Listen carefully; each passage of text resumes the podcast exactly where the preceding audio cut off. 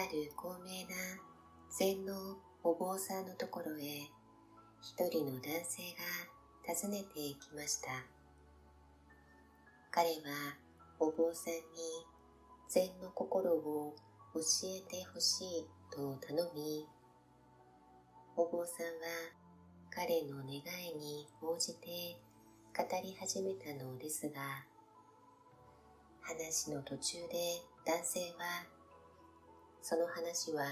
違うと思う。私の考えはこうだというように、自分の考えを主張し、反論ばかりするので、話が前へ進みません。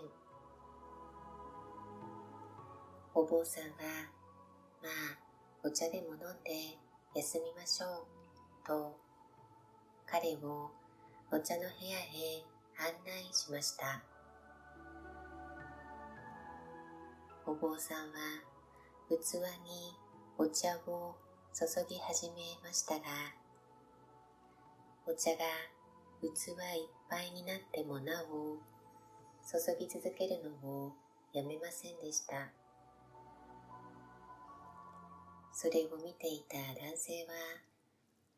器がいっぱいで溢れていますよ、とお坊さんに向かって叫びました。すると、お坊さんは静かに言いました。あなたの心と同じですね。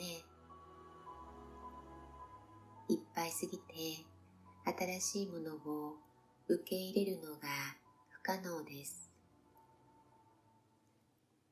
教えを受けたいのなら、受け取る心の器を整えてからいらっしゃいと。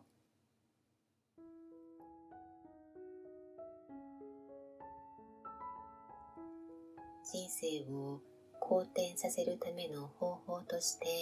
人気のアファメーションに取り組む時も先ほどのお茶の話が当てはまります。肯定的な言葉を使って望むイメージへつながりポジティブな変化を招くアファメーションには確かに大きな効果が秘められていますがどんなにパワフルな言葉でも受け取る準備がない心に対してはこぼれ落ちて無駄になってしまう。お茶と同じこと。アファメーションの効果がうまく働くためにはまず心の不要物を取り除いてすっきりした心の状態を作ってからパワフルな言葉に触れることが重要な秘訣になります。